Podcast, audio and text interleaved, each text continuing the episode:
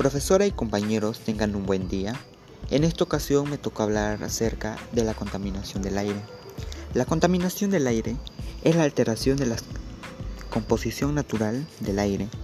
Esta alteración es por la presencia de sustancias que afectan la salud y bienestar de las personas y el medio ambiente. Cuando el aire está contaminado, contiene partículas muy peligrosas que dañan nuestro pulmón y nuestro corazón. Este aire contaminado también puede irritar nuestros ojos y nuestra nariz y también puede producir mucha tos. Lo que produce la contaminación del aire es la quema de basura, la quema de hojas y la quema de incendios forestales.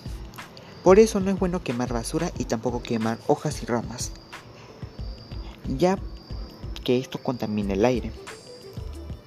El humo de los vehículos también contamina el aire. El humo de, las fábricas es el principal agente que contamina el aire. También se da por los incendios, se da por las cenizas volcánicas. La contaminación del aire se produce también por fumar, por el humo que bota aquellas personas que fuman.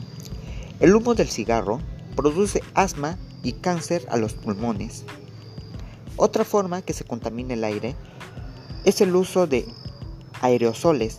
Las aerosoles dañan las capas de ozono, que nos protege de los rayos ultravioleta. Para evitar la contaminación del aire, hay muchas formas como nosotros podemos evitar la contaminación del aire. Podemos caminar en vez del uso de los vehículos y también podemos hacer el uso de las bicicletas. De esta forma ayudamos a evitar la contaminación del aire.